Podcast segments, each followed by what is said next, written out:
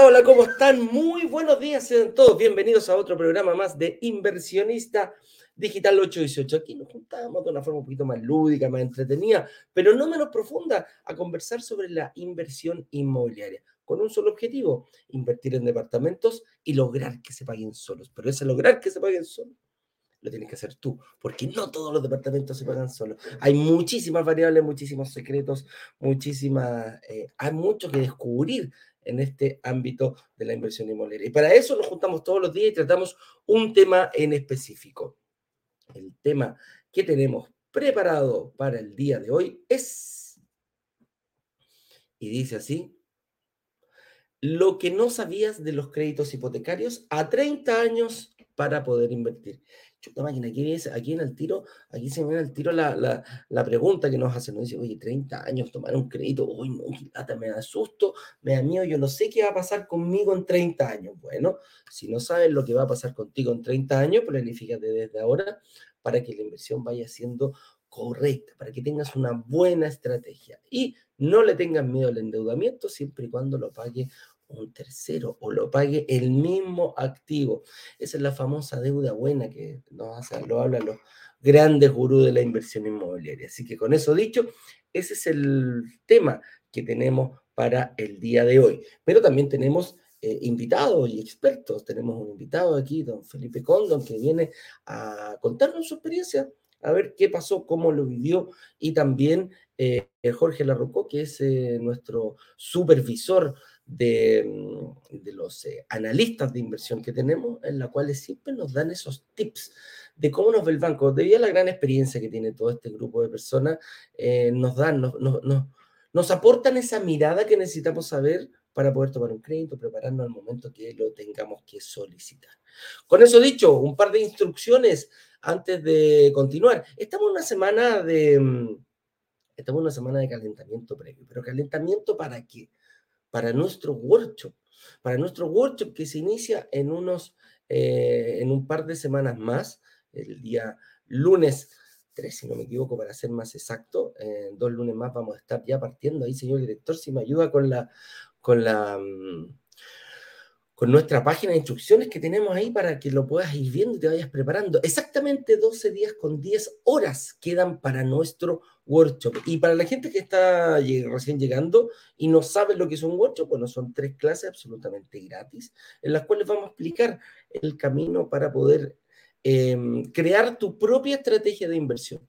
Esto parte un día lunes con, las, eh, con las, la clase número uno para mí es la más importante, eh, sin, dejar, sin parecer el resto, pero la verdad que eh, te abre un poquito la, te, quita todos esos paradigmas, te empieza a, preparar lo que no hay que hacer al momento de invertir. ¿Y qué es lo que no hay que hacer? Cometer errores. Y por eso hemos llamado los siete pecados capitales.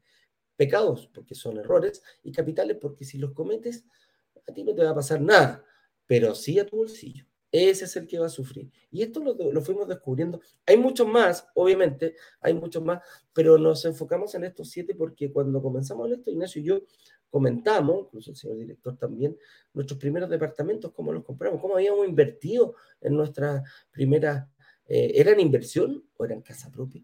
Todas esas cosas las vamos a saber. Y descubrimos siete. Y esos siete es muy importante que tú lo sepas al momento de empezar a invertir. Incluso si no sabes nada, si no tienes absoluta idea de lo que está pasando, te vas a poder empezar a enrolar con la clase número uno. Después la clase número dos, ya ahí nos subimos las mangas, metemos la mano en la masa, incluso hasta el codo, para poder saber cómo se hace. ¿Cuáles son los ratios financieros? ¿Cuál, ¿Cómo me tengo que yo preparar para pedir un crédito hipotecario? ¿Cuándo lo necesito? ¿Qué hago para pagar el pie? ¿Cuál es la mejor forma para mí? Terminada la clase 2 ya deberías empezar a tener la capacidad de poder ya empezar a delinear tu propia estrategia de inversión. Así es, incluso si no sabes nada, si partiste desde cero, no tenías idea de lo que es la inversión inmobiliaria, clase 1, clase 2, ya estamos ingeniando, ya, ya la estamos delineando. La clase número 3, obviamente, eh, ¿cómo escalar esto? ¿Cómo hacer un ciclo? ¿Cómo hacer un super ciclo? ¿Qué es un ciclo? ¿Cuándo termina? ¿Cuándo termino de pagar el departamento? ¿Cuándo termino de pagar el pie? ¿Cuándo pido el crédito hipotecario? ¿Cuándo firmo la promesa? ¿O cuando estoy pagando, o, cuando me van a entregar el departamento? ¿Cuando termino de pagar el pie? ¿Puedo seguir pagando el pie después?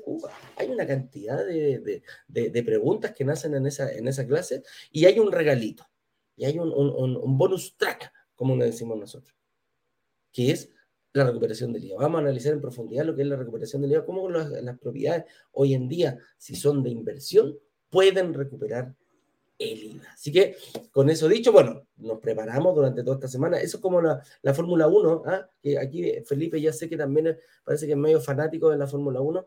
Eh, ahí estábamos conversando. Después viene, nos preparamos a la, el workshop es como la, los piques de clasificación para saber en qué orden eh, partimos. Porque después nos preparamos, así para la carrera, que es para el lanzamiento oficial. El lanzamiento oficial, ahí ya nos vestimos de etiqueta, ahí ya tenemos nuestra, empezamos a tener prácticamente nuestra estrategia lista para prepararnos a ver una inversión, una oportunidad. Y esa oportunidad irresistible que nosotros le llamamos que la hemos negociado con la inmobiliaria, consta no solamente del precio muchas veces, es cómo te soluciona todo lo que tú acabas de descubrir en un workshop. Cómo el proyecto en sí soluciona todas esas dudas que tú tienes. Así que aquí está el paso a paso también en esta misma, en este mismo, en esta misma página de cómo inscribirte. Si no estás en la comunidad, brokerdigitales.com slash workshop, compártelo con quien quiera. Es un tremendo regalo con tu familia, con tus amigos, con tus compañeros de trabajo. Dale la oportunidad, no pierdas la oportunidad tú de darte la oportunidad de ser un inversionista digital y inmobiliaria. Así que con eso dicho, bienvenido a toda la comunidad y vamos a comenzar con nuestro programa. Antes de comenzar con el tema del día de hoy, señor director, me gustaría que hiciéramos pasar a, Felipe Condon, un inversionista, lo veo bastante joven, eh, para que nos cuente su historia de cómo nos conoció, cuáles eran esos miedos, esos obstáculos que él vio al momento de ingresar. Quizás en la clase 1 dijo, chuta, yo no tengo solamente un obstáculo, a lo mejor tengo más de uno. Vamos a ver cómo lo fue solucionando y cómo fue hasta llegar a firmar una promesa de compra Así que, señor director, por favor, a pasar a nuestro estudio a don Felipe Condon.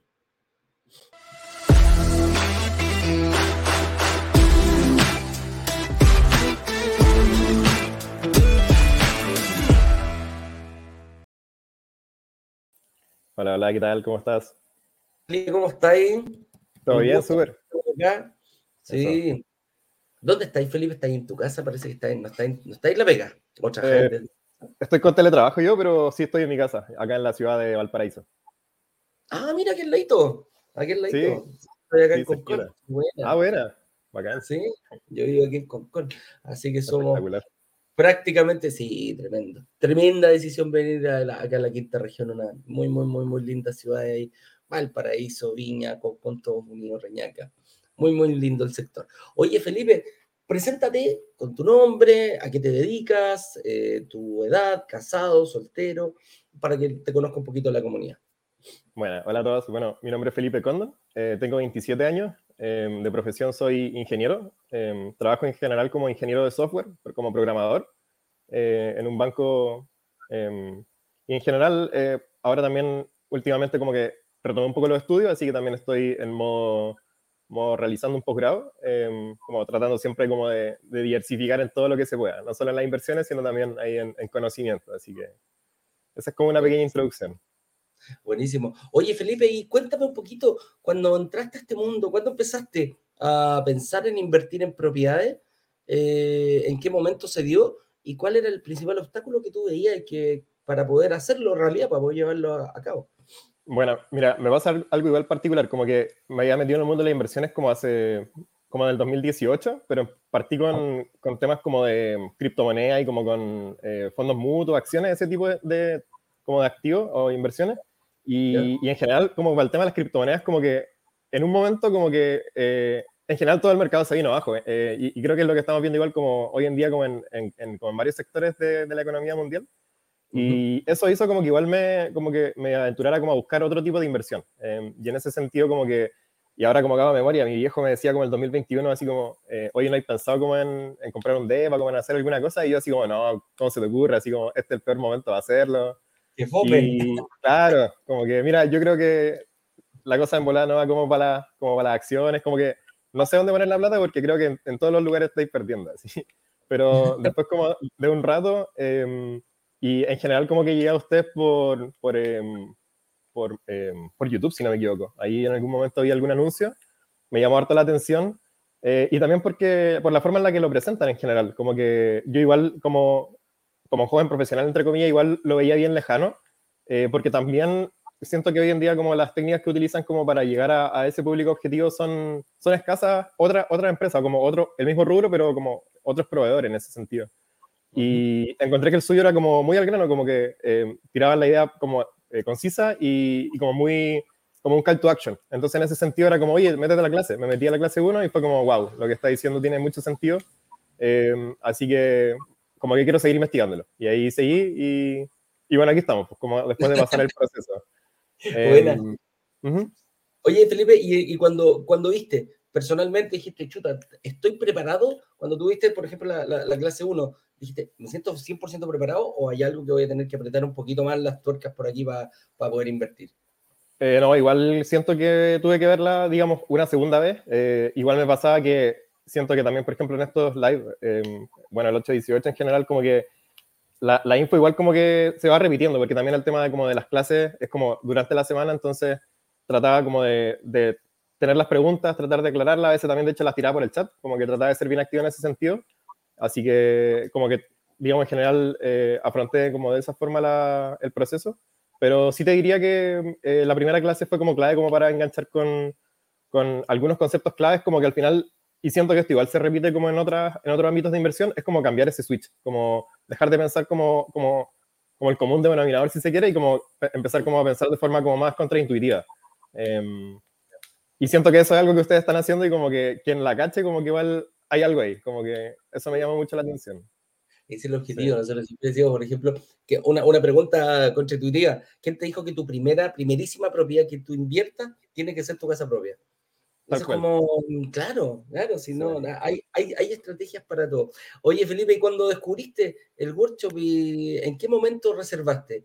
¿Fuiste de los que se preinscribieron? ¿Estás ahí, pero preparado? ¿Fue en el mismo workshop? ¿Esperaste, pasaste? ¿Cómo fue tu, tu estrategia? Yeah. ¿Cómo la Mira, no recuerdo si fue el número 20 o el 21, eh, pero me acuerdo que me metí a uno de estos, creo que fue el 21 o el 20. Bueno, no importa. La cosa es de que me metí a uno y como que eh, estuve viendo el proceso y finalmente eh, como que no alcancé a, como que siento que fue esa como proceso de, de, como que igual uno tiene que tener convencerse al final del día, así como, oye, ya, como que doy el paso o no. Entonces, en ese sentido, como que igual titubeé en, en ese eh, como lanzamiento en sí, eh, pues como que lo trataba de justificar así como, hoy no, es que no sé, bueno, no tuve la reunión con el analista, como, como uno siempre igual como que metiendo debajo de la alfombra ahí como, claro, la excusa, pero después como que lanzaron un, una relámpago eh, con el tema de Norte Verde y, y, ahí como que dije, ya, sabéis que esta semana le voy a poner cabeza, voy a enfocarme full y, y esa fue la que efectivamente como que eh, fue la final, como la, la, la promesa de compraventa con la que, con la que eh, digamos, firmé. Buena, sí. buena. Oye, ¿y te, te pareció fácil el, el, el, eh, el, proceso? ¿Cómo lo viviste? ¿Qué te pareció distinto? ¿Pensáis que tu primera, esta es tu primera propiedad, me imagino que inviertes o no? Sí, tal cual, la primera. ¿Te imaginaste alguna vez comprarla por internet? O sea, hacerlo todo por internet o ya te veías yendo a la sala de venta, buscando. Eh, o sea, claro, igual como que esto igual era nuevo para mí, como te decía, un año atrás no tenía eh, ni siquiera como en mente invertir en, en bienes eh, como inmobiliario, entonces, eh, claro, lo único que veía eran como las típicas como pancartas que uno ve como, no sé, pues ahí mismo en Viña, como en, en varios lugares, como departamentos, oferta, como en general. Eh, claro. últimas unidades. últimas, tal cual. Entonces, en ese sentido, como que llegué a usted y como que ahí fue como finalmente el, el momento donde empecé a pensar. Y, y, ahí también como que también empecé a buscar otra información en otros lugares, simulaciones, otras cosas en general. Y, y finalmente como que, claro, me, me decanté por, por seguir la, lo que estaban proponiendo y en general, no, pensarlo hacer por internet igual fue, fue wow. De hecho, el tema de, de todo el proceso que viene después, como el tema de los documentos, todo eso, 100% remoto. Así que, de hecho, no he puesto un pie en Santiago hace harto, así que, sí, exacto. Oye, ¿qué te decían tus papás? ¿Qué te decía tu papá cuando te dije, ¿te acordás que yo en el 2021 te dije que compré un departamento? O, o, a lo mejor te dijeron, ¿estás loco? Vaya a comprar un departamento por internet. ¿Cómo fue la reacción de ellos? Eh, no, igual como que yo, yo, te diría que está, igual están como con ese mindset como, como, del, como el común denominador, como no sé si necesariamente como que le habían dado como el, como el, como la interpretación que estaban dando ustedes en ese sentido, así como, oye, no es necesariamente como comprar el departamento y tenerlo para siempre, sino que hay algo detrás, como el hecho de lo que tú hablas ahí como la introducción, el tema de los ciclos, los super ciclos, además del tema de la, del, del IVA, como que hay muchas cosas que se pueden hacer y eso como que eh, yo siento que es como una bola de nieve, como que ahora estamos partiendo, pero eventualmente puede que siga creciendo con, con las mismas estrategias que se pueden ir haciendo. Entonces, como que yo le decía, mira, como que eh, creo que ahora lo tengo claro, así que me voy a tirar a la piscina y, y como que esa era mi, mi, motivación, porque también decía, eh, pucha, no sé si después seguíamos esperando, eh, solamente hay como una certeza y es de que lo más probable es que los precios sigan subiendo. Y, y eso, así que principalmente tuvo que ver como con ese factor, como, oye, sabéis que como joven profesional, y, y, también creo que algo que también comentáis como en, en, el tema del, del, live, así como el tema de, de, aquí a los 30 años, yo no pienso igual así como, eh, está subiendo el precio y se me están pasando los años, entonces igual como que mientras antes lo pueda hacer, puede ser mucho mejor también. Claro. Y, y, ahí como la última cosita que quería decir es de que eh, yo igual soy bastante como fan de, y creo que no recuerdo quién lo decía, esto es un científico, pero era como que la séptima maravilla del mundo es como el, el interés compuesto, así que en ese sentido, como que, claro, entonces como... El interés no. compuesto es, es, la fuerza más potente que hay en la, ni siquiera la fuerza de la relatividad, la teoría de la relatividad, es, la, es el interés compuesto, totalmente, totalmente. ¿sí? Ahí está, sí. decía eso, buenísimo. Oye, eh, ¿qué le diría a alguien? O, sea, ¿para dónde va tu estrategia? ¿Cuál es la que, cuál es la que planificaste hoy en día? Vaya te vaya a quedar con uno, vaya a ir por más, va por tu casa. ¿Cómo, ¿Cómo, lo tenéis planificado? Eh, yo creo que, bueno, ahora con este, la gracia sería, eh, bueno, ya estamos con el tema del, del pie en ese sentido. Igual, por ejemplo, como te comentaba, trabajo en un banco, entonces como en un momento igual había pensado y puedo sacar como el crédito aquí mismo. Eh, después igual como que investigué en, como en otras, eh, en lo que decía el analista, por ejemplo, y ahí como que me quedó claro que el tema de la mutuaria igual está como muy, muy interesante también por, por otras como eh, como beneficios que tiene. Eh, pero yo creo que voy a darle con este y, con, y, y, como que mi estrategia, así como pensándolo bien a corto plazo, o sea, no sé si a corto plazo, pero como, como ahora, hablando porque tampoco lo, lo he planificado mucho más, eh, sería como con el tema de la, de, de la recuperación del IVA, eventualmente hacer algún, alguna movida ahí para tal vez empezar eventualmente un, un segundo ciclo o algo de ese estilo. Claro. Sí. Chequéalo, chequéalo, porque de repente tú estás joven, estás viendo con tus papás, ¿o no? Sí, más encima. Ya luego, porque en una de esas, si tenéis capacidad crediticia hoy, a lo mejor dejáis este para futuro y te compráis una cheque inmediata. Hazle ojo, a mí me pasó lo mm. mismo. La primera yeah. inversión que hice fue a cuatro años.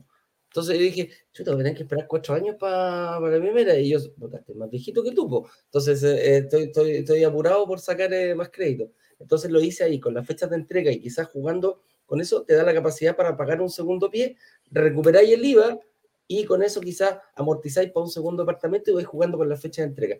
Ojo con eso porque te, te, te, te puede pasar. De repente uno extiende mucho la primera inversión, ¿cachai?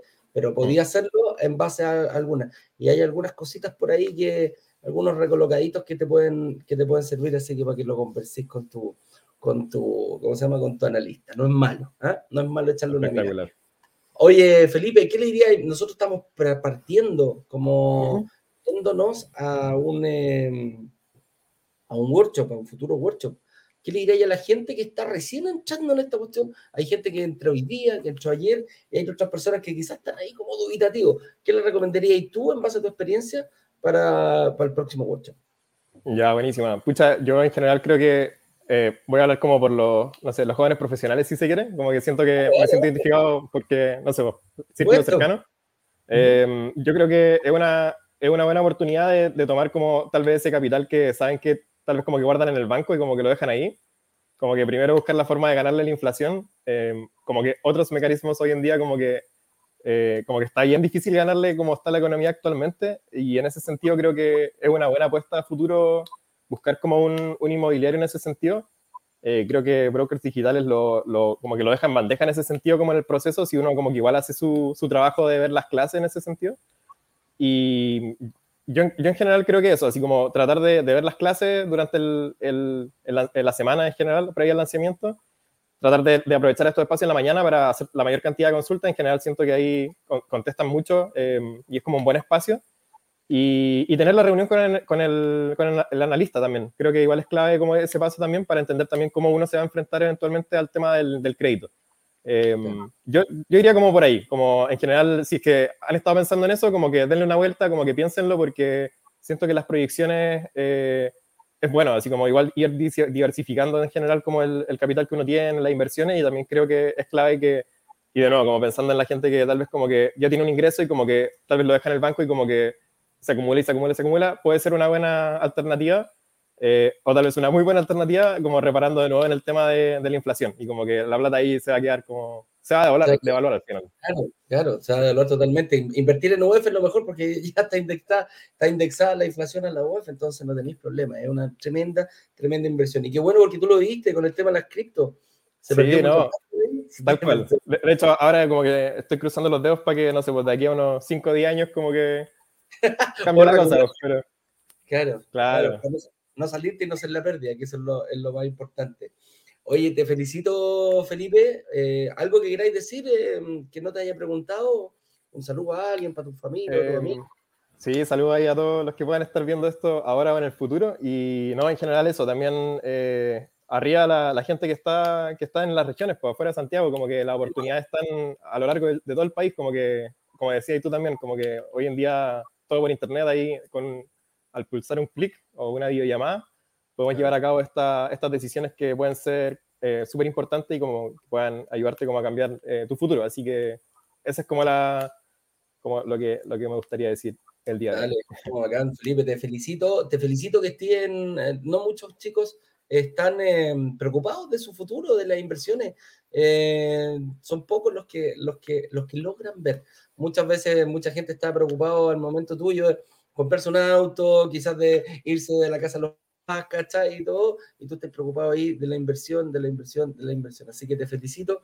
Un abrazo grande para ti, para toda tu familia. Ah, podemos compartir este video, como lo hacemos siempre, con, con, podemos dejarlo ahí en nuestra, en nuestra biblioteca y que más personas jóvenes como tú se inspiren en tu, en tu ejemplo.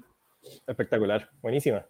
Dale, dale, dale. Muchas gracias, Felipe. Un abrazo grande, que estés bien, que nos estamos viendo ahí en cualquier momento. Que te vaya bien. Un gusto que estén bien. Chao. Igual. Chao, chao.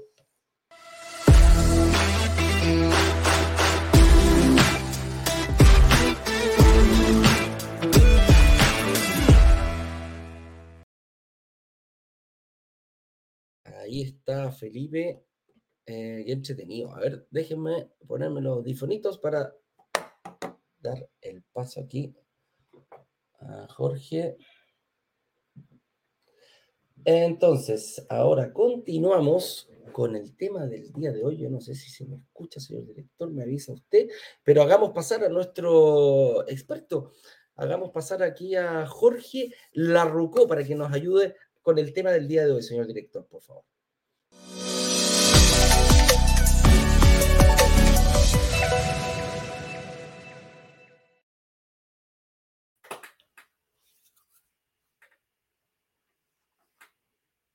Ahora sí.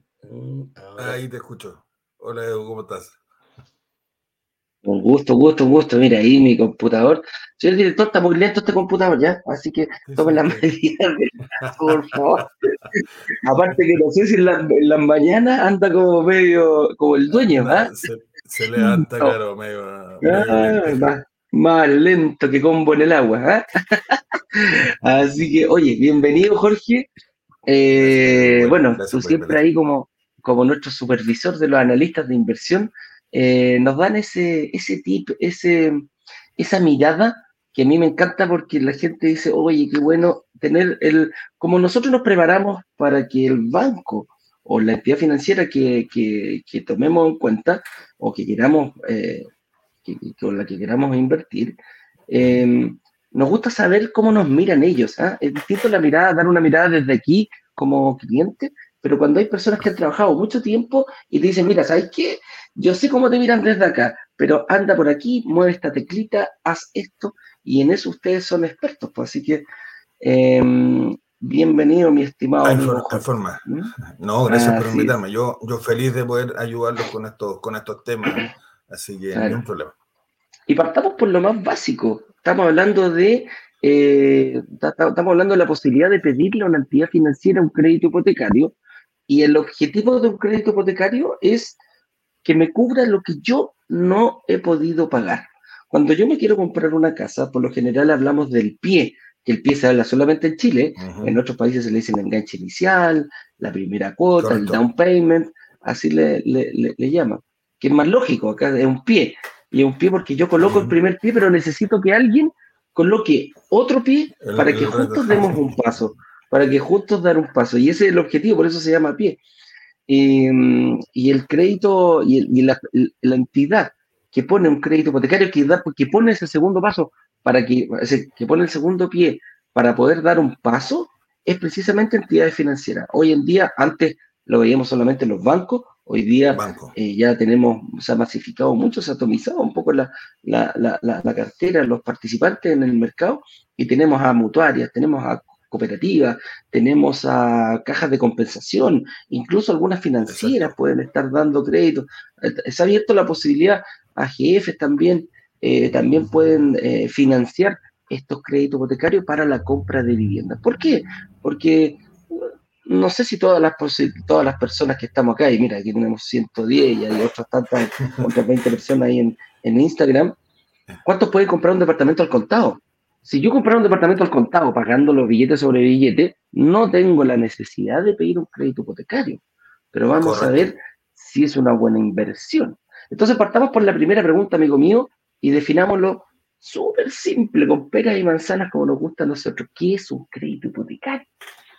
¿Cómo lo ves tú en tu, en tu trabajo? Bueno, tú tocaste, tú tocaste ahí un, un, factor clave de lo que es un crédito hipotecario, eh, que es, no todos tenemos eh, el dinero para pagar, no nos vamos a vender si es buena inversión o no, pero todos tenemos el dinero completo para ir y comprar una propiedad y no pedirle crédito al banco. La, la mayoría necesitamos del apoyo de alguien. Y este alguien es una de estas instituciones que nos pueden dar este crédito hipotecario, que es básicamente lo que hacen las instituciones es proyectar tus ingresos a futuro para adelantarte ese monto al día de hoy. Es decir, traer un valor futuro al valor presente. Y eso implica eh, un interés que es lo que ganan las instituciones, ¿cierto? Por adelantarte este dinero que tú vas a pagar en el tiempo. O sea, básicamente es que ellos te adelantan tus ingresos futuros para poder comprar una propiedad. Ese es un crédito hipotecario. Perfecto. Y esto está basado principalmente, el crédito hipotecario es un crédito con apellido. ¿ah? ¿Por qué? Porque el crédito de consumo que nosotros conocemos son créditos a corto plazo, máximo 5, 6, 7 años, en, 60 cuotas más o menos lo que vemos. Y después viene el crédito hipotecario que es un crédito a largo plazo, ve que 5, 10, 15, 20, 30 años el plazo máximo que se da en Chile. Y tiene una pequeña diferencia, que el crédito a corto plazo yo lo puedo tomar eh, y puedo hacer lo que yo quiera con esa plata. Puedo comprar un auto, puedo, si me falta un poquitito, si me faltara un poquitito, incluso hay gente que le dice, bueno, lo pago con un crédito hipotecario, un crédito consumo 5 años, yo tengo todo el resto de la plata. Puede ser, puedo incluso comprar, puedo hacer lo que yo quiera con un crédito consumo, ¿ya? Pero crédito hipotecario específico para Em, para propiedades, porque tiene una hipoteca y la hipoteca quiere decir que eh, la entidad financiera em, no suelta todo, queda en garantía, para... garantía. Correcto, queda en garantía para la entidad financiera mientras no se termine de pagar o de lo contrario, yo venda esa propiedad a un tercero. Entonces ahí la, la, la, esta, la, ¿cómo se llama? la entidad financiera dice, un momentito, un momentito, la propiedad de usted, puede hacer lo que quiera con ella. Lo único que le voy a pedir yo, que al momento de venderla me pague lo que yo, lo que me debe. y el resto se lo queda usted. A eso se refiere con lo que es la garantía hipotecaria. Entonces, yo puedo hacer lo que quiera en mi casa, la puedo vender, la puedo rematar, puedo hacer lo que yo quiera, pero voy a tener una deuda con eh, con, con, la entidad financiera y la entidad financiera se va a preocupar que durante la transacción se pague antes de, o sea, págueme a mí primero y todo lo que queda yo se lo devuelvo. Entonces, esa es, a eso se refiere una garantía hipotecaria. El mismo activo queda por cubrir la deuda. Y si yo no lo pago, obviamente eh, dejo de, de, pagar entonces de pago. La, la, entidad financiera tiene toda la potestad de poder, claro, de poder ejecutar rematar, claro, ejecutar. Y ahí es donde vienen los remates, y ahí vienen todos esos conflictos que hay eh, pero producto de los incumplimientos. ¿ya? Pero eso es más o menos lo que podríamos decir un crédito hipotecario para lo que se ocupa, que tiene una característica por sobre todo lo otro, que es exclusivamente para, eh, para invertir o para comprar viviendas, ¿ya? terrenos, algunos bancos dan créditos para terrenos, casas, departamentos, todo lo que sea un bien inmueble principalmente. ¿ya? Así es. Y este viene otra pregunta que, amigo mío, ¿cómo se consigue un crédito a 30 años? ¿Es bueno conseguir un crédito a 30 años? ¿Cómo, cómo, lo, cómo lo veis tú con toda esa cantidad de crédito? Me imagino que cursaste. Depende. ¿ah? Depende, depende porque hay que pensar que, a ver, ¿cómo se consigue? Básicamente pidiéndolo. Tú pides que el plazo de tu crédito tenga 30 años, ¿ya? Eh, normalmente la, la, institución te va a entregar una simulación con al menos tres periodos. Si tú pides a 30, te va a mostrar el de 20, el de 25 y el de 30, para que tú puedas ver la diferencia. Ya, pero básicamente se solicita. Ahora, ¿qué condiciones hay que cumplir?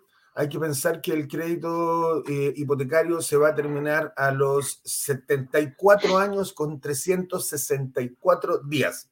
Esa es la Ahí tiene que estar pagado. O sea, a, a tus 75 años tú no tenés deuda hipotecaria.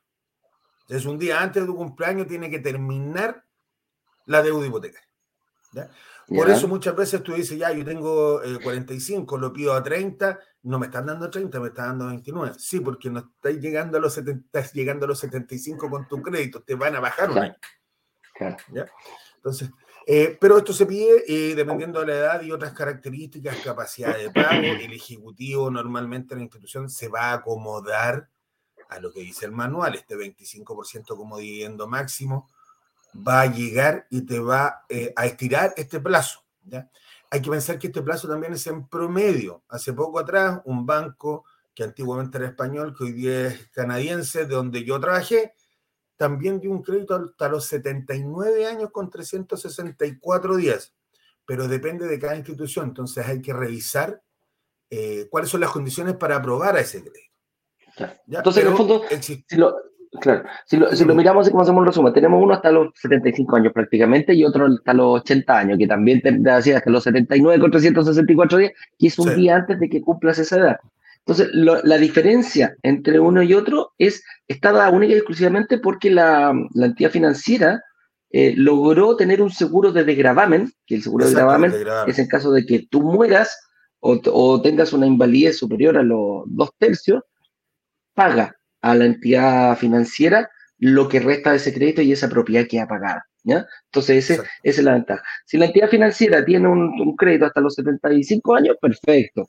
Te va a dar un día menos y vas a tener ese deuda. Pero todo va a depender del seguro de gravamen. Dale nomás. Eh, no, lo, que lo, que dices tú es correcto. ¿eh? El seguro manda finalmente. Lo que pasa es que el banco, se va a asegurar, el, el, el, banco se va a asegurar el pago.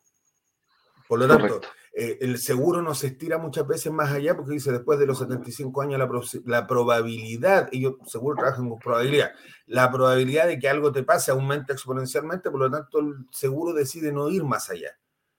Y es ahí cuando el banco tiene que cortar porque el banco también se asegura que el pago lo vaya a recibir. Entonces nos siguen por, nos siguen por, ese, por ese camino. Ahora, Scotiabank, ya dije el nombre, en este caso debe haber encontrado algo o alguna forma de poder estirar el, el plazo del crédito. Sí, y no es el único. Hay, hay algunas otras entidades que también. Que es también que normalmente tú lo dices, hay que fijarse. tú lo has dicho siempre. Sí. Se tira uno y saltan varios detrás al abordaje. Entonces están viendo, claro, identifican ahí un detalle que hace que participen más. Si lo ven claro. bueno, si ven que funciona, la expectativa de vida hoy día, por supuesto, que es mucho más amplia que, la, que antes. Entonces también identifican ahí ciertos nichos donde pueden estirar. Como digo, no conozco las condiciones, pero existe efectivamente. Sí, sí, sí, existe, hay que tenerlo. La mayoría de las de la entidades financieras hasta los 75, pero algunas hasta los 80. Hay que ver cuál es el, eh, obviamente el seguro, ese seguro va a salir más caro. Ojo con lo que, con lo que estamos hablando. Entonces, ahí hay, hay formas eh, para poder ir subsanando esto y estrategias y tácticas para cada, para cada persona. Oye, eh, mira, acá dice, ¿Cuáles son las ventajas y desventajas de este plazo? ¿Cómo lo podríamos, a ver, ventajas y desventajas? Dentro de la inversión inmobiliaria, una de las ventajas y por qué muchas veces eh, nos dicen que es bueno tomar un crédito a 30 años al momento de invertir, es porque hay que tratar de igualar el dividendo con el arriendo. Entonces, mientras más bajito me quede el dividendo, incluso ojalá que era por debajo desde un principio, es difícil, es difícil, pero no es posible. Em, si yo lo logro igualar, yo puedo decir en ese momento que mi departamento se está pagando solo, o sea, está neteado el arriendo con el dividendo. Pero resulta que en el momento que me entregan el departamento, eh, si yo arriendo mi departamento en UF más un porcentaje anual que le vaya eh, no solamente agregando la UF, si hago UF más un 2%, un 3%, el, el valor del arriendo, va a ir subiendo más rápido el arriendo que el dividendo. Porque el, arriendo, el dividendo siempre va a avanzar, solo, no, no va a tener reajuste, solamente la UF. En UF, por lo tanto, la variación de la UF es lo que me va a ir moviendo la aguja con respecto al dividendo. Pero si yo hago UF más, ese más los va a ir separando y me va a ir quedando un delta a, mi favor. Claro, ¿qué pasa si tengo crédito a menor plazo? La cuota es más grande, lo más probable es que la cuota del dividendo va a quedar muchísimo mayor al, al, arriendo, por lo tanto yo voy a tener que indexarle, eh, voy a tener que indexarle recursos propios. ¿Es bueno o malo? Mira, va a depender de cada estrategia de cada persona. Yo he visto personas que han dicho, claro, personas de 50 años que me dicen, Eduardo, a mí me da lo mismo el arriendo con el dividendo, me paga una parte, quedo contento con lo que me paga el arriendo, pero yo necesito pagar esto rápidamente. Dan un mayor pie y son capaces de incluso acortar. Porque aquí podemos derribar un mito bien importante. Cuando la gente piensa en invertir, dice, oye, lo más... Em, lo, lo que más influye en el valor del dividendo es la tasa de interés. Y nosotros nos hemos fijado, Jorge, que no es tan así. Lo que más te influye en la cuota del dividendo es el, tiempo, es el plazo, es el plazo a lo que yo, a lo que yo tomo este, mm, este, este, este crédito. Y aquí venimos, claro, dice, ¿qué pasa si invierto al invertir y lo saco en 10 o 15 años? Obviamente vaya a pagar más, ¿cachai? Vas a pagar más, va a ser un arriendo más grande. Va a ser muy difícil porque aquí, aquí hay dos cosas el arriendo, el dividendo lo manejas tú como inversionista. Yo si saco un crédito a 10 años, sé, la cuota que voy a pagar. Si lo saco a 15, también sé cuánto voy a pagar. Si lo saco a 30 años, también sé la cuota que... Lo puedo pagar yo. ¿Puedo elegir pagar a 20, a 25, a 30? Sí. Si el banco me da la, o la, la mutua me da la, el, me aprueba el crédito, no hay ningún problema. Pero eh, lo que no manejo es el valor del arriendo porque el valor del arriendo no lo manejas tú, no lo maneja la empresa administración, lo maneja el mercado. El mercado, el mercado, el sector donde yo voy a estar tiene un techo. Si hay, por ejemplo, si dicen que en, ese sector los departamentos de un dormitorio se están arrendando en 300 mil pesos, ¿yo puedo ponerlo en 500 lucas para arrendarlo? Sí, puedo. Ahora, ¿te lo van a arrendar? Las posibilidades, bajan. Claro, ¿y, por, qué, lo arrendaría en 500 lucas? Bueno, a mí me dijeron que se tenía que pagar solo el dividendo, lo saqué a menor plazo y me quedó 500 lucas. No, no funciona así. Entonces, eh, cuando yo quiero invertir, tengo que ser bien. A ver, ahora, si yo lo quiero sacar a 15 años y pongo un tremendo pie de 50% por un departamento, bueno, es, tu estrategia. Es tu ahorro, es tu, es tu caro, es tu estrategia. Es tu ahorro. Y, y, pasa, por ejemplo, un chico como, como, como Felipe, que estuvo hace poquito con nosotros en, en, este mismo programa. A él no le interesa tener el departamento pagado rápidamente, Pero a personas de mayor edad sí les interesa tenerlo porque quieren empezar a cobrar el, el dividendo completo, el, el, arriendo completo, dejar de pagar el dividendo, cobrar ese arriendo y ocuparlo como pensión. Ignacio, el más del grupo, está muy preocupado de eso. para allá está cerca, está cerca, está cerca. Cada, vez está más cercano, si se le notan las canitas ahí a mi compadre. ¿ah? Así que eh, por ahí. Todos vamos para allá en todo caso, pero otros llegan antes nomás. Otros llegan antes, sí, van galopando rápidamente aunque quiere ir al gimnasio, ya está, pues, ya está presentándose así en ¿ah? para mostrar los músculos. ¿sí?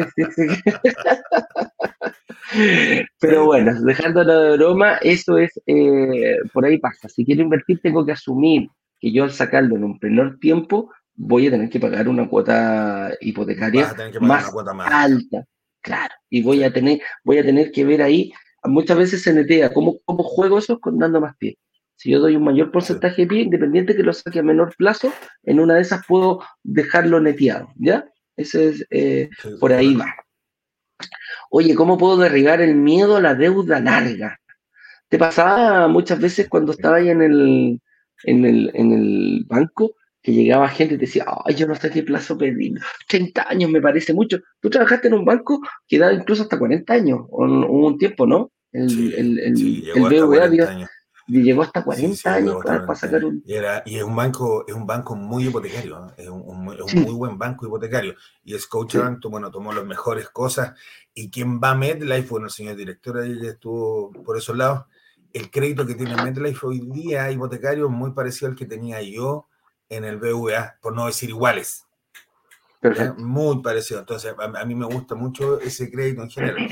Eh, ¿Cómo puedo derribar el miedo a la deuda larga? La verdad es que en el banco es un poco distinto. El, la persona que llega a comprarse la propiedad ya sabe que tiene que pagar chorro mil años. Entonces, ya sabe, que, ya sabe que 20, 25, hasta 30.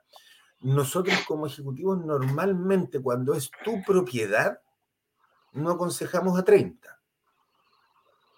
Cuando tú vas a pagar de tu bolsillo, normalmente no aconsejamos a 30, siempre tratamos que sea 25. ¿ya?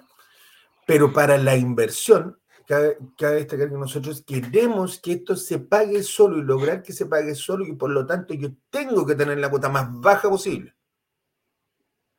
Por lo tanto, el de 30 años como inversión es lo que recomendamos nosotros. Por lo mismo, da lo mismo. Hoy día lo que tú tienes que lograr es que esa cuota sea baja para que tu arriendo lo pueda cubrir.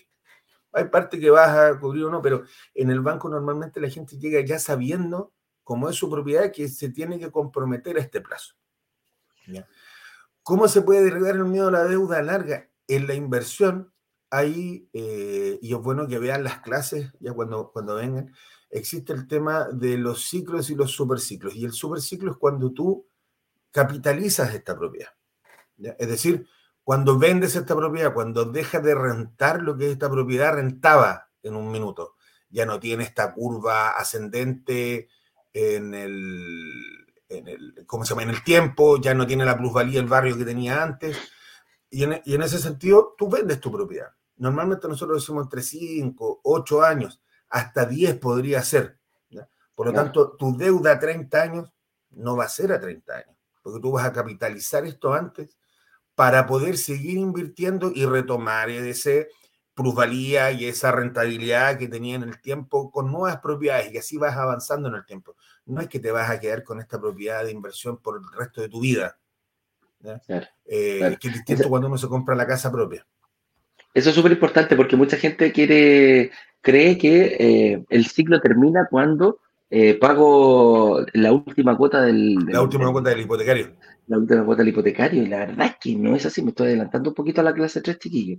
El ciclo se termina cuando yo termino de pagar un, cuando yo termino de pagar el primer pie. El, cuando yo termino de pagar un pie, puedo iniciar otro ciclo. Algunas personas quizás pueden hacerlo, pagar dos, hacer dos ciclos montados, esa, empezar uno largo y hacer uno corto, como le dije a Felipe a lo mejor tiene la capacidad, dependiendo de su profesión, un chico, un ingeniero, parece, si no me equivoco, eh, Diego, sus padres, tiene un alto poder, tiene un alto eh, capacidad, de, pago. capacidad de pago mensual. Entonces, por ahí lo vamos viendo. ¿Y cómo hacerlo? No proyectando que te vas a quedar con la deuda a 30 años. Eso es importante. ¿Puedes hacerlo? Sí, puedes hacerlo. Pero van a haber lugares, los que cambien, los que compren y vendan, compren y vendan, se van a dar cuenta que cuatro, cinco, seis años eh, ya es un tiempo suficiente, para ir a buscar otro barrio emergente, otro barrio que me esté dando mucha plusvalía. Por ahí estamos, somos como eh, plusvalía hunter, podríamos decir, ¿ah? cazadores de plusvalía. Por ahí, eso, es lo que andamos buscando como inversionista. Finalmente, eso es. Tengo, entonces, tengo que tener la capacidad como inversionista de demostrar al banco que puedo solventar una deuda a 30 años pero quédate tranquilo que no la vas a no vas a llegar a ese, a ese momento porque vas a ir comprando y vendiendo, comprando y vendiendo. Durante ese periodo vendiste, recuperaste la plusvalía, recuperaste lo que descontaste del valor del crédito y recuperaste lo que tú pusiste de pie. Lograr que la deuda la pague el mismo activo. Cuando decimos que lograr que se pague solo es que el activo, los ingresos que produzca el activo es lo que tiene que pagar la deuda que yo contraigo a largo plazo. O sea, el dividendo. Y ojalá pague todos los gastos que, que conlleva. Que trae el hipotecario adosado, claro. Claro. El hipotecario, hay que pagar lo, ¿cómo se llama? Ahí tenemos que poner en nuestro bolsillo. ¿Cómo se llama? Se me olvidan siempre los gastos operacionales. Los gastos operacionales, sí. claro, los gastos operacionales hay que pagarlos y posteriormente eh, hay costos también, son, son pequeñitos los costos de prepago. ¿Cómo, cómo lo hacías tú cuando había un costo de prepago? Eh, en Aparte de transpirar, tú. ¿Ah? De Cuando-. Ah, a ustedes no les gu- a los bancos no les gusta que les prepaguen. po. No, no, no, olvídate. El, el- Jamás. el- ¿Cómo se llama? El, el ajo para mi vampiro, el, Claro. el, prepago. Cuando llegaba la abuelita, mi hijito don Jorge, Eh. quiero pagar el crédito. Conche, ¿cuánto le queda? Eh, no, queda, Claro. le quedan cinco meses. No, déjelo ahí nomás, ¿para qué lo va a prepagar? ¿Qué pasa? Que hay que pensar que los ejecutivos tenemos metas en el mes y cuando nos prepagan la meta va para atrás. O sea, si tenemos metas de 50 millones y nos prepagan 20 millones, ya la meta son 70 millones. Entonces, eh, no, no, no miren raro su ejecutivo cuando ustedes digan que van a prepagar y, pongan- y se le deforme la cara, porque significa doble pega. ¿ya? Eh, pero claro, efectivamente hay, hay, hay muchas personas que llegan a solicitar su prepago. Muchas veces es para ver la información. El ejecutivo le va a hacer el quite como pueda entregar un prepago. O sea, va a tratar de, de no hacerlo, eh, de no pasar, incluso de no pasar el documento oficial, pues ya con el documento oficial en mano tú podés llegar a cualquier caja y pagarlo. Claro. Entonces van a tratar de, de- de no, de no dar ese documento. Ahora, el prepago tampoco es que sea eh, algo que me va a dejar desfinanciado.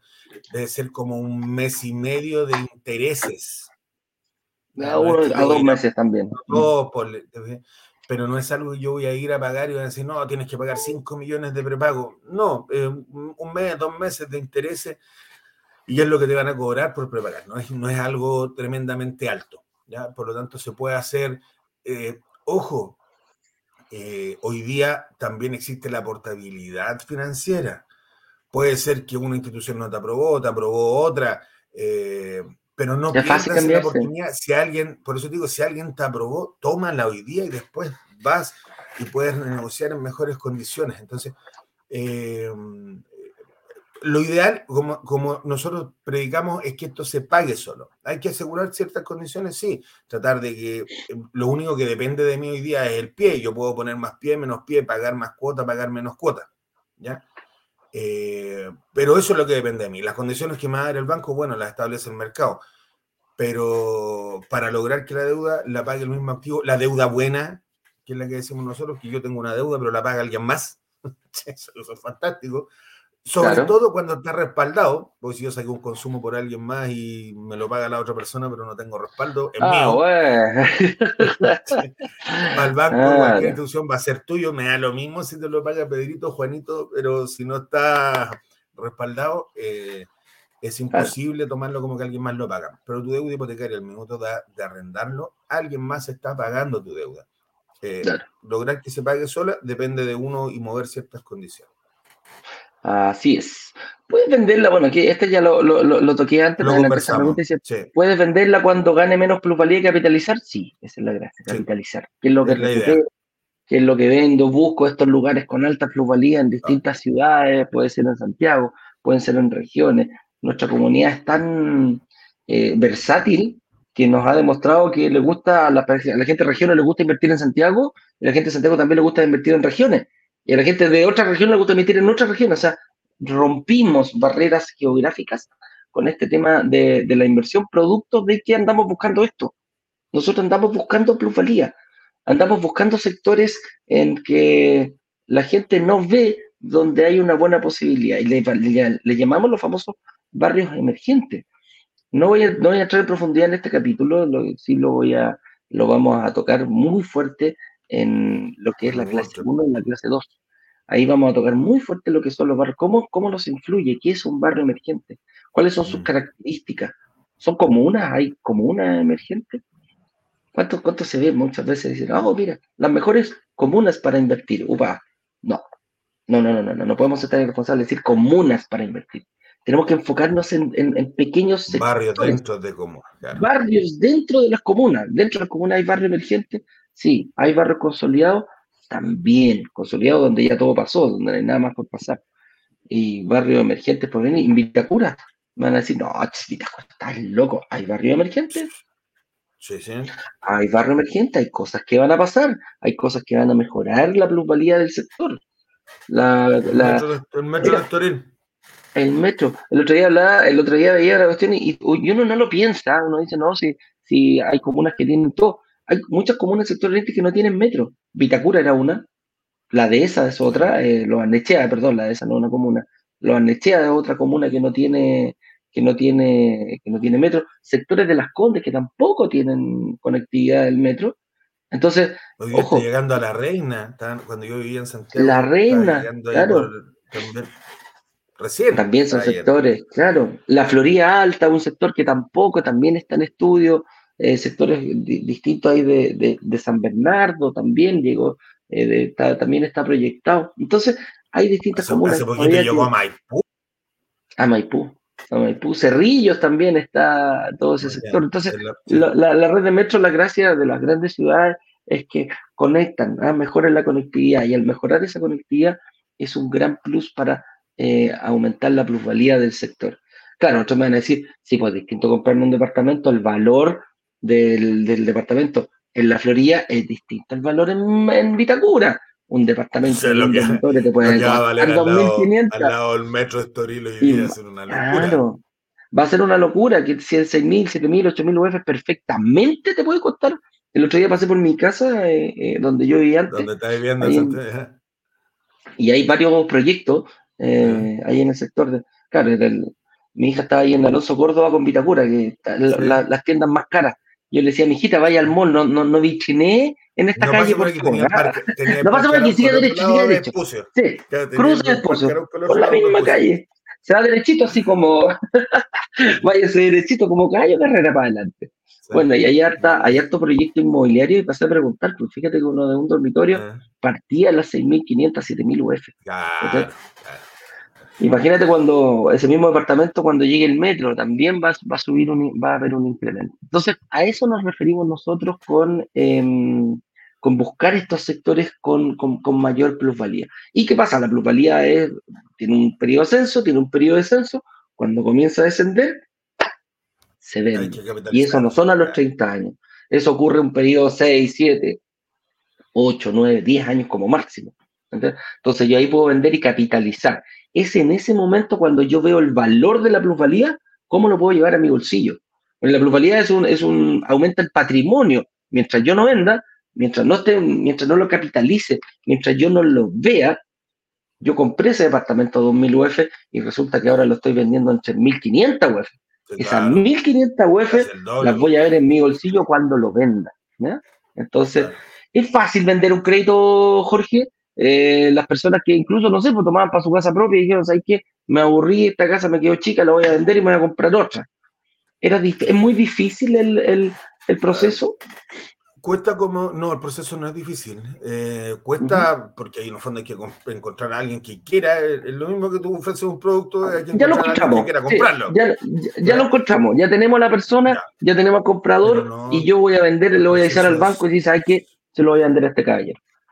El proceso es relativamente fácil.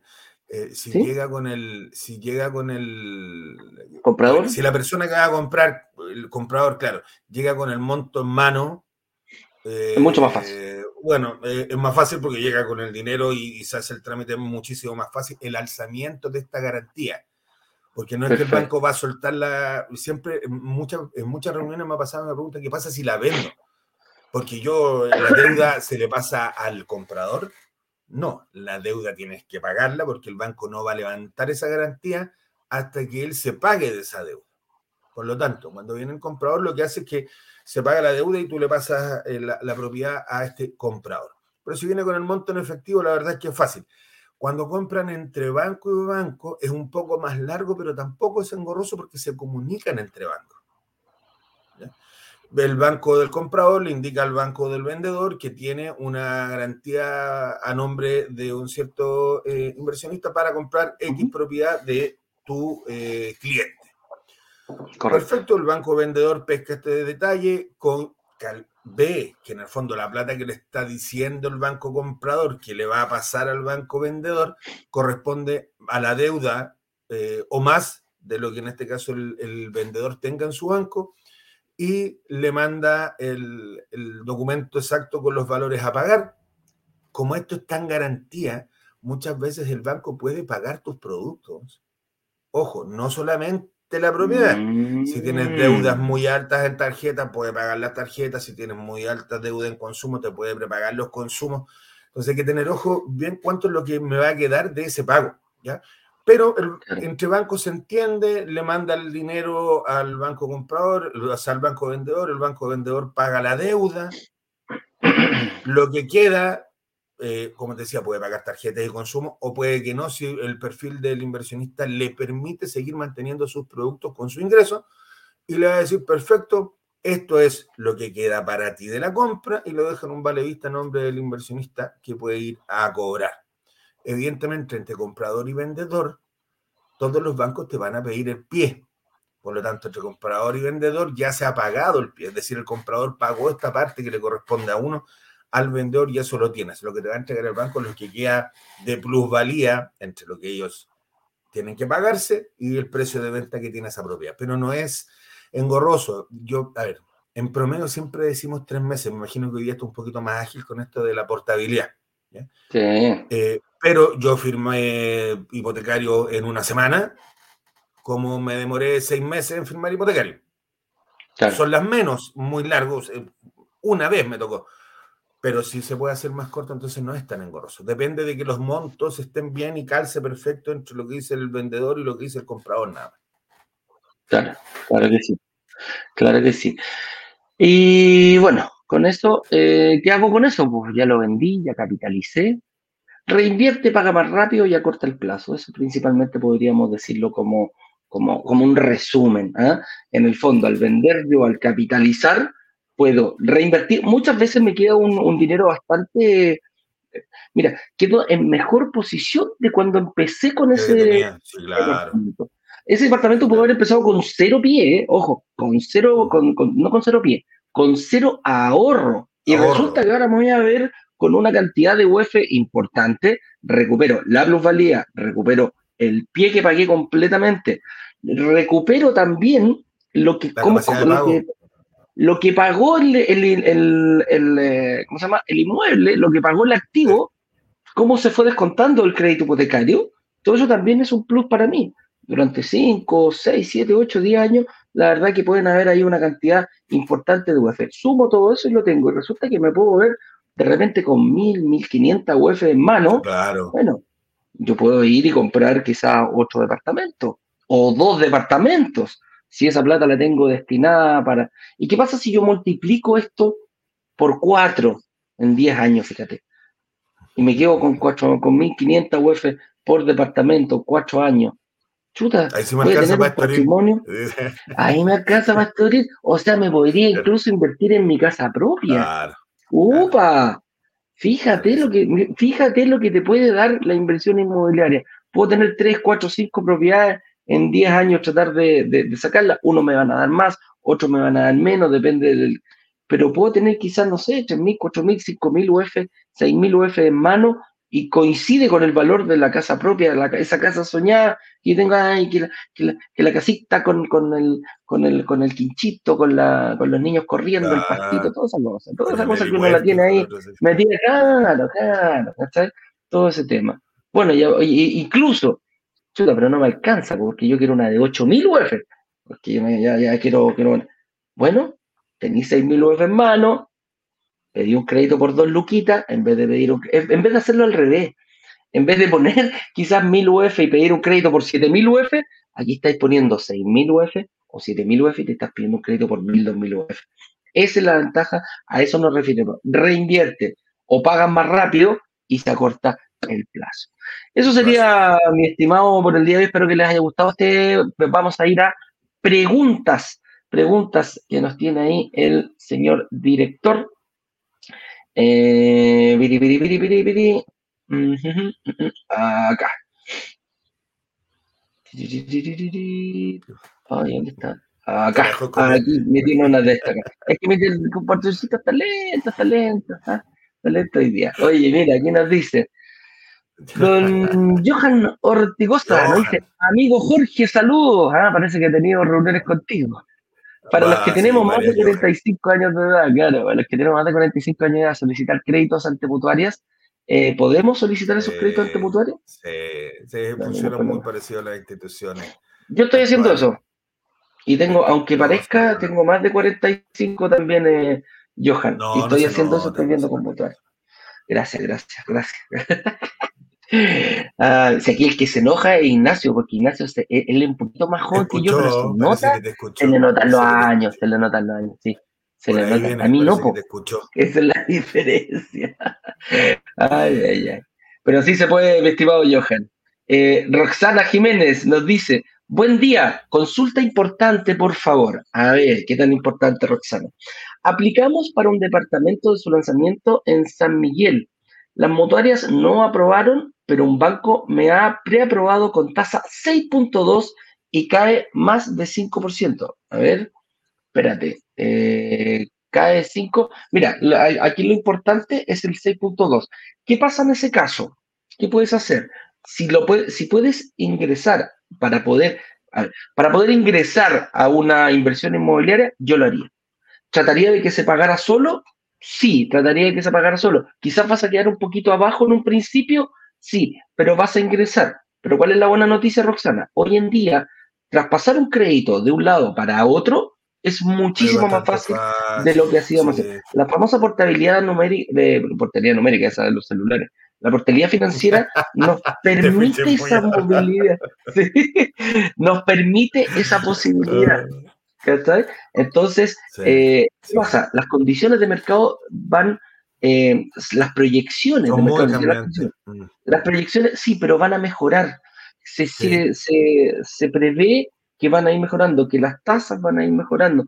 Por lo tanto, que no te extrañe, que no te extrañe que cuando las condiciones son bastante mejores y yo tengo personas con un crédito 6.2, eh, cuando las tasas estén al 3%, al 3.5%, no te extrañe que los mismos bancos te digan, ¿sabe qué? Para que usted no se vaya a otro banco, ¿le parece le refinanciamos? ¿Lo viste alguna vez eso, Jorge, con tu, con tu, en tu experiencia con tantos años? Muchas, que te decía el banco, veces. llámate a tu cliente para que no se vaya a otro banco y nosotros mismos cuando, la refinanciamos. Cuando tuvieron, esta, cuando tuvieron esta baja tan grande las tasas, llegaron clientes con tasas así, tasas del 6, como dice Roxana en este caso, y el, y el banco no le interesa que te vayas. Por lo tanto, te refinancian bastante rápido el tema del crédito a medida que van eh, mejorando estas condiciones. Aquí, Roxana, lo que hay que cambiar es el- el- el- la idea de que, oh, me quedó tan alta la tasa. ¿Con respecto a qué? Porque hoy día, eh, claro, están un poco más altas que antes, pero efectivamente siguen estando buenas tasas. Ya, ya tenemos, bueno, en, otro- en otros países esto no existe. Las tasas son una locura, es otra cosa. Pero la tasa sigue estando buena. Piensa lo siguiente, el cambio que tienes que hacer, Roxana, tú dices, perfecto, el- el 6.2 en la cuota, ¿cuánto más me significa pagar? ¿100 mil pesos? Si yo voy a pensar en 100 mil pesos en el año, es 1.200.000. Si voy a pensar en la plusvalía de un departamento de 100 millones en un año, son 5 A los millones. cinco. A pesar de pagar este 5%. millón doscientos, sigues ganando 3 millones 8. Y lo otro que es importante, tú puedes llevarte tu crédito hipotecario al día siguiente de firmar a otra institución que te dé mejores condiciones. Lo importante acá es el sí. Te dijeron que sí. Instituciones te dijeron que no y una confió y creyó en ti con ciertas condiciones. Correcto, ciertas condiciones más restrictivas puede ser más restrictiva. Hoy, mañana puede pasar cualquier cosa y el cambio va a ser del cielo a la tierra. Lo importante es que tienes el sí. Lo demás es manejar en el tiempo, se maneja como dices tú hoy en el arriendo, pongo la UEF más un 2 o un 3%, esto va a ir subiendo, se va a ir acercando el, el arriendo al dividendo. Eh, y si tengo la posibilidad, incluso si llego a poner más pie, vuelvo, la posibilidad a de bajar. vuelvo a bajar el, crédito que le voy a pedir Claro. al banco. Entonces, eh, el departamento de San Miguel, ¿cuándo se entrega, Roxana?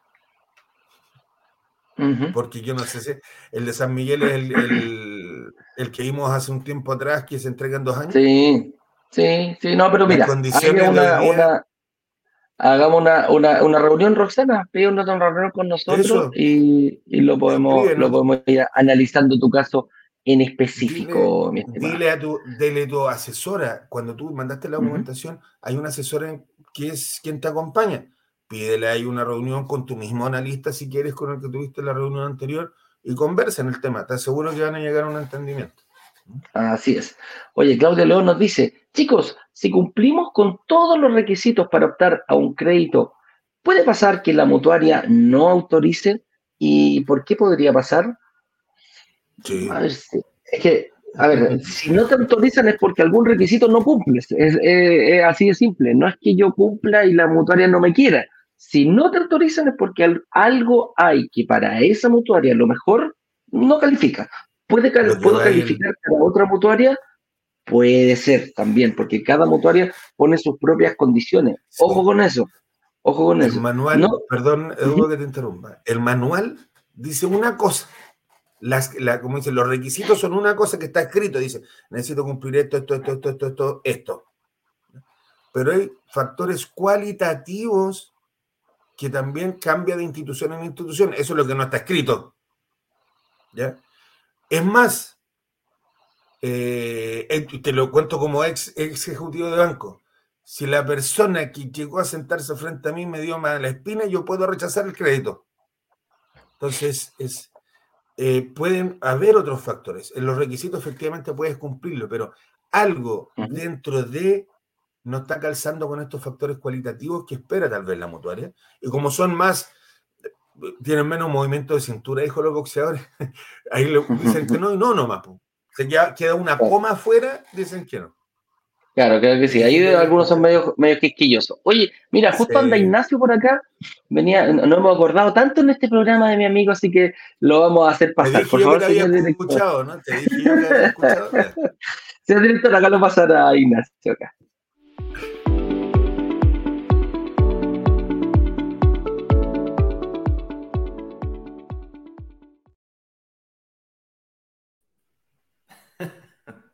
¡Hola, Ignacio!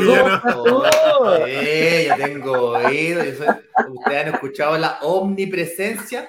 ¿Ustedes creen que les salgo cuando van al water por casualidad? No, claro. No, no. Todo está fríamente calculado. Todo controlado. todo controlado. Oye, no hemos acordado tanto de ti, Ignacio, hoy día por tus consejos, por, por la capacidad que tú tienes de transmitir eso a toda la gente. Por nada más, amigo mío, por nada más. Así que acompáñame. Seguro que sí. Sí, por mi juventud, por mis ojos azules, cosas no, importantes. por supuesto, sí, sí, por todo eso, por todo eso y más, amigo. Oye, vamos, acompáñanos. Vamos a ayudarlo a, a responder las preguntas aquí de la comunidad. Vamos, vamos. Poder ayudar. Claro, ahí esta fue la, la de Claudio, ya se la contestamos. Aquí Daniel Herrera nos dice, buenos días, duda, al solicitar un crédito hipotecario, de 2.528 UF, complementando renta, el banco acepta que el titular tenga menos ingresos que la persona que me complementa. ¿Lo viste alguna vez? ¿Se te, se te dio ese Sí. caso, Jorge? Sí, Lo, se que daba van, en el... lo en que van a buscar es que estén relativamente parecidas. ¿eh?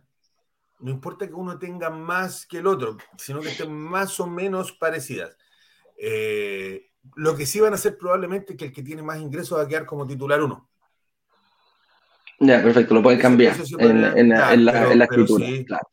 Sí, podrían hacerlo Claro. si lo que buscan es que sean más o menos similares. Hay que pensar que el complemento de renta significa que quiero eh, que la otra persona tenga la capacidad, persona, eh, Exacto. el otro- tenga, le dé el ingreso para pagar la parte que le toca a él y la parte del otro que no tiene el ingreso. Claro, claro que sí. Oye, mira, aquí. Vamos, metralleta, eh, metralleta, metralleta, porque hay muchas preguntas. de- metralleta. Roxana Jiménez dice, me pregunta. Roxana. Ah, esta ya la contestamos. Esta ya la contestamos. sí, sí, ahí- Perfecto. Ah, entonces acá, Pamela González dice, buenos días, brokers. Consulta, ¿yo puedo presentar el arrendador para mi departamento? ¿Yo puedo presentar el arrendador? O sea, sí. Claro. Si tú tienes un arrendador, ya listo, es tu hermana, es tu pariente tuyo, y dices, ¿sabes qué? Yo con este me voy a quedar tanto tiempo. Dale, oye, ni un problema, que se sí, puede presentar. Asegúrate, Eduardo eh, y Pamela, asegúrate de, con contrato, revisar documentos, Sí, hacer. claro. O sea, es- como si fuera un total desconocido, o sea, que sea amigo, conocida o conocido, eh, es, eh, es, un plus, pero eso no quita que tienes que pasar por, todo el protocolo de verificación. Ojo, y, también puedes hacer esto. Inclusive, Pamela, inclusive, solamente para, para, para, dejar claro, tú a lo mejor te evitas el costo del corretaje de propiedad, que es la búsqueda del arrendatario, porque lo estás presentando tú. Pero no desistas de la administración mensual. Tú puedes perfectamente presentar tu arrendatario, no pagas los costos de, de la búsqueda del arrendatario, que generalmente es el 50% de un mes de arriendo, Mm. del canon de arriendo un mes, es decir, si la arriendo vale 300 lucas, 150 lucas te puede llegar a costar la búsqueda de un nuevo arrendatario, que es totalmente diferente a la administración mensual. Tú puedes perfectamente presentar tu arrendatario tal como está subiendo y, y, contratar la administración mensual en cualquiera de los planes de asset plan o cualquier administradora de, de propiedades. No pierda, no pierda el arriendo asegurado, eso es lo que quiere decir Ignacio principalmente. Ah, no porque tú ya tengas un arrendatario, vas a perder ese beneficio. Traspasa lo que la, empresa lo estudie completamente, como cualquier hijo cristiano, y tú eh, sigues con eso en caso que la propiedad tenga ese beneficio. ¿ya? Eh, piri, piri, piri, piri. Diana Marcusa. Eh, la, idea es, la idea es que el pago del arriendo nos pague el dividendo e incluso que nos quede algo para nosotros como inversores. Sí, ese, es el objetivo. Depende, depende de la estrategia. Hay gente que quiere que le cubra el justo es justo, inclusive hay gente que eh, le queda en contra eh, para, porque quiere que le presten más. Entonces, ah, está dispuesta a que le quede en contra todavía. No se le paga 100% solo.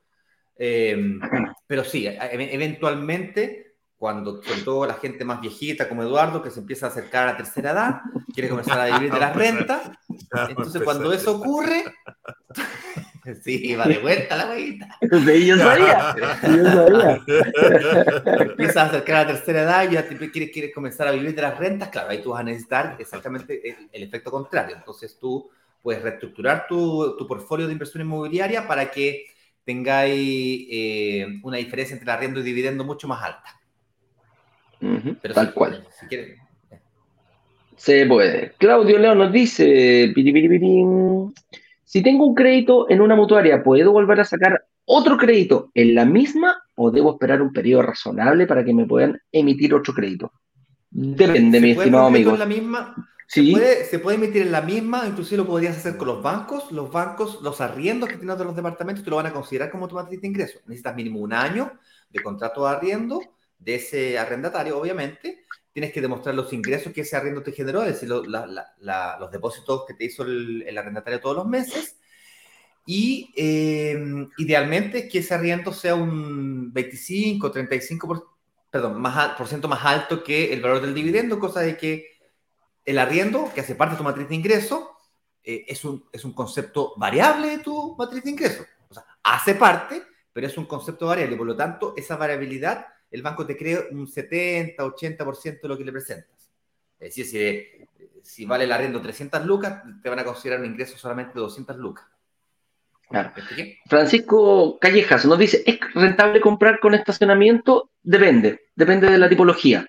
Si, una, si un, un, ¿cómo se llama? un estudio, yo no le pondría. Uno uno lo pensaría dependiendo qué tan cerca esté la conectividad del sector. Y ya dos con dos, ahí sí yo le pondría un estacionamiento porque ya se supone que pueden venir o dos personas distintas o una familia. Lo más probable que haya un auto y ahí eh, puede, ser, puede influir en la decisión de arriendo del arrendatario. ¿eh? Pero. A mí me gustan los estacionamientos, pero si es que me hacen subir al valor del dividendo a un monto, entonces yo no compenso una cosa con la otra, no me conviene. Y siempre estoy buscando, viendo qué tan caros son los estacionamientos, porque de repente Ahí está yo el McDonald's cuando dice por 200 pesos más le aumento las papas fritas y el. Eso. Y entonces, es. Cuidado con los 200 pesos más, que no sean 500 pesos más y que la papa frita realmente te ponen dos papas fritas más. no. claro. Oye, una persona de 48 años. No, yo estoy en esa pregunta. Somos contemporáneos con Nayibe. ¿ah?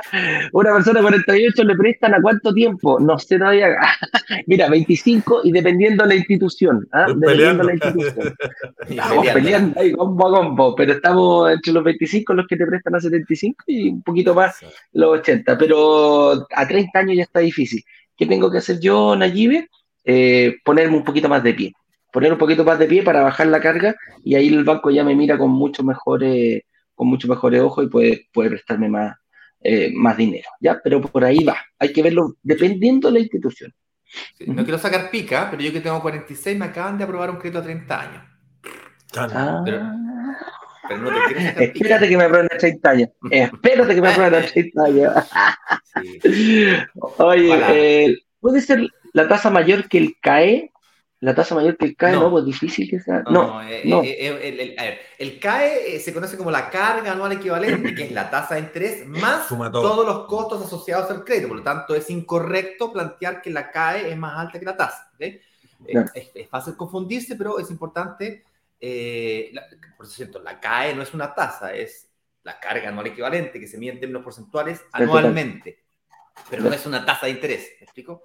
Lo que, yo cuando, cuando leí la, pregunta que me hizo Roxana, que yo creo que por ahí va, ella dijo que tenía un crédito aprobado al 6,2 con CAE 5. Tiene que ser al revés. está al revés. Tiene que ser la tasa 5 y el CAE final un 6,2. El CAE tiene que ser el 1.2 de diferencia entre lo que a ella le ofrecen la, la, la tasa. Es un poquito alto, sí, pero bueno, si te permite entrar, dale, juega y después vamos, a arreglando. Las estaban a 5.35 hace cuatro meses atrás si ya van en 5, van a la baja, entonces.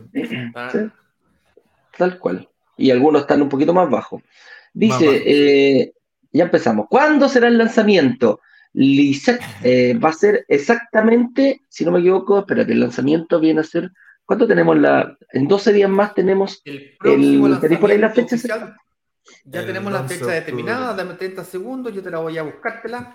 Dale.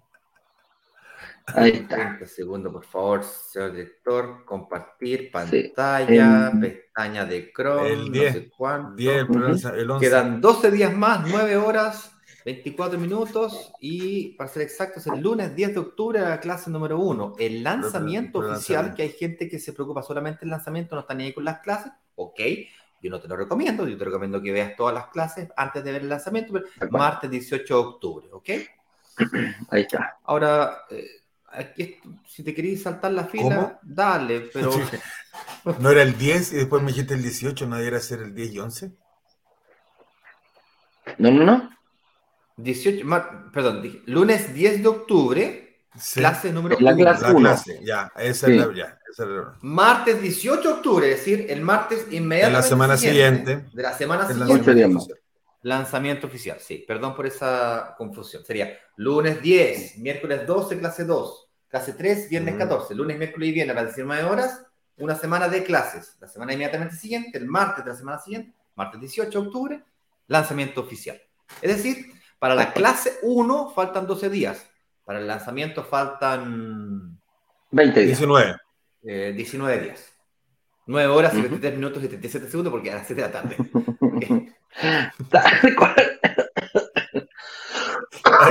Dice, uy, fui al gimnasio primer día y me duele hasta toser. vuelta, vuelta al gimnasio, que me duele todo, hasta el pelo. Dice, Osvaldo Arena, ¿se puede, ¿se puede también hacer los préstamos por caja Los Andes? Sí, las cajas de compensación entraron a este tema de dar eh, créditos hipotecarios son un poquito más caros, hay que echarle un ojito ahí. Hay que comparar, hay que comparar, amigo mío. Te recomiendo, compara con tu caja de compensación, compara con el banco y compara con las mutuarias. No me gustan más las mutuarias porque no aparecen en el mercado, en el, en el sistema financiero. las cajas y los bancos sí, lo hacen, reflejan la deuda.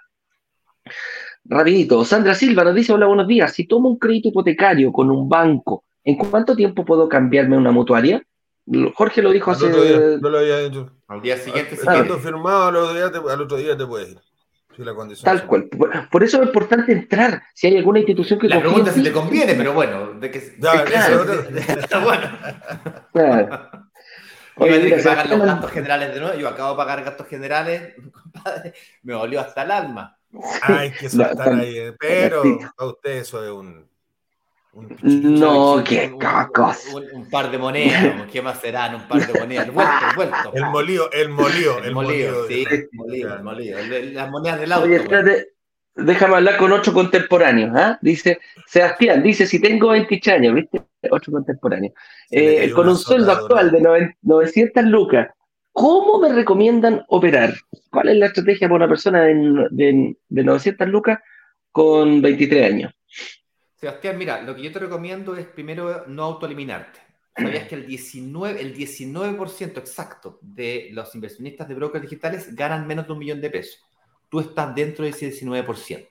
Con eso dicho, una de las estrategias que tú podrías utilizar sería invertir hoy día con entrega futura. Eso quiere decir que hoy día ganas 900 lucas, pero te preparas por un año y medio, dos años para cambiar tu estructura de ingreso, hacer horas extra, cambiarte empleo, lo que sea que haya que hacer para tener un ingreso del monto que tú necesitas en base a la propiedad que te invertiste. Con eso dicho, al mismo tiempo te digo, no te lleves las cosas al extremo. Si es cierto, eh, generalmente nosotros incorporamos cláusulas de salida, decisiones de promesa sin multa o multa reducida, por enfermedades, cesantías, seguros asociados o resiliaciones en casos de, de, ese tipo de cosas, no lleves esto al extremo. ¿Cómo poder asegurarte de invertir de forma, o cómo construir tu estrategia de inversión inmobiliaria? Y con esto me gustaría cerrar, Eduardo. Eh, pide una reunión de análisis gratuita. ¿Cómo puedo pedir una reunión de análisis gratuita? Bueno, lo primero es que Déjame ver si lo encuentro aquí el banner. Ahí. Ahí lo puse. brokersdigitales.com slash agenda. Puedes llegar a este mismo enlace a través de la página web Brokers Digitales. Si no te acuerdas cuál era el enlace, te metes a la página web y ahí te vas a un, botoncito que dice reunión de análisis gratis y pides la cita. Lo único que le vamos a pedir a cambio es que sean respetuosos con el tiempo de los demás. No me refiero solamente al tiempo de los analistas, que es el equipo de Jorge. Me refiero al tiempo de los demás miembros de la comunidad. Las agendas de los analistas no son infinitas, se llenan. Ellos son capaces de hacer cuántos, cinco, seis reuniones por día. Todo bien que son hartas reuniones por día, pero se, acaban, se terminan. Y si tú no llegas a la reunión, quiere decir de que otra persona que podría haber tomado tu hora no la tomó. es decir, perjudicaste no tan solo a las analistas, sino que te perjudicaste a ti mismo y a otro. Es más, yo estoy a punto, a punto, a punto, a punto de configurar la plataforma, que se me demoró dos, dos minutos de clic, clic, donde sea prohibido, tú, en el fondo, no llega, cancelaste o, no show, no, apareciste y no, pueda, no puedas pedir otra, otra cita. Castigado. ¿Te acuerdas en el colegio? Castigado. O, vamos a tener que cobrar, po. O, claro, o de que cobrar una de esas, pues si la gente le, le, duele el ya, pues, o cobrar. Cuando yo cobro, cuando yo pago, me aseguro de estar, ¿cachai? Entonces, la estamos haciendo gratuitas por lo mismo pero lo que no queremos es que no lleguen, ¿ya? es complicado. Hay, hay, mucho perjuicio por detrás de al no llegar a una reunión. Jorge, tú el otro día me, dijiste qué monto, este porcentaje de, de eh, no-shows teníamos. Mira, pero me tiene que ver más con recolocado. En, en recolocado está ahí alrededor del 60% que no llega a la reunión de recolocado. No, pero la, la, eh, la, la, gratuita, de la, gratuita está, son todas muy parecidas, están en ese mismo porcentaje, de 10 llegan 4, 5 muchas veces. Eh, la mitad, o sea, está llegando a 50%. Tenemos 50%. Cuando nos ah. vamos acercando a los lanzamientos, normalmente tienden a fallar menos. Ah, okay. pero cuando están, pero cuando están, cuando están partiendo estos periodos que, que empezamos ya este, este camino, eh, empiezan, agendan y muchas veces se le olvidó, no llegó, no nos avisó. Hay otros tengo que ser súper sincero, hay otros que nos avisan al tiro, Jorge, no puedo llegar, tengo reunión en 10 minutos. También hay de, todo. Eso, es, para nosotros es súper útil. De caballero, eso es de caballero, de señorita, de bien comportado, de bien educado. Eh, vamos a conversar sobre el asunto. De momento, 100% online, 100% gratis. Pide tu cita antes de que se terminen, se acaben o empecemos a cobrarla. ¿Ok? Con eso dicho, les mandamos un fuerte abrazo. Nos vemos online. Chau, chau, chau, chau, chau. Que estén bien. Chau, chau. Vender los 144 departamentos de un edificio en apenas dos días. Una sola startup logró vender 144 departamentos. 144 departamentos. 144 departamentos en apenas dos días. Y muy bien lo saben los miembros de Brokers Digitales, quienes gracias a una comunidad de inversionistas vendieron 144 departamentos de un edificio en solo horas. La comunidad tiene el poder de negociación, igual que un gran fondo de inversiones que es capaz de comprar y negociar consecuentemente un edificio completo. Cuando se abre la, opción de reservar, en cuestión de 48 horas, 24 horas, todos los, todos los departamentos del edificio son reservados.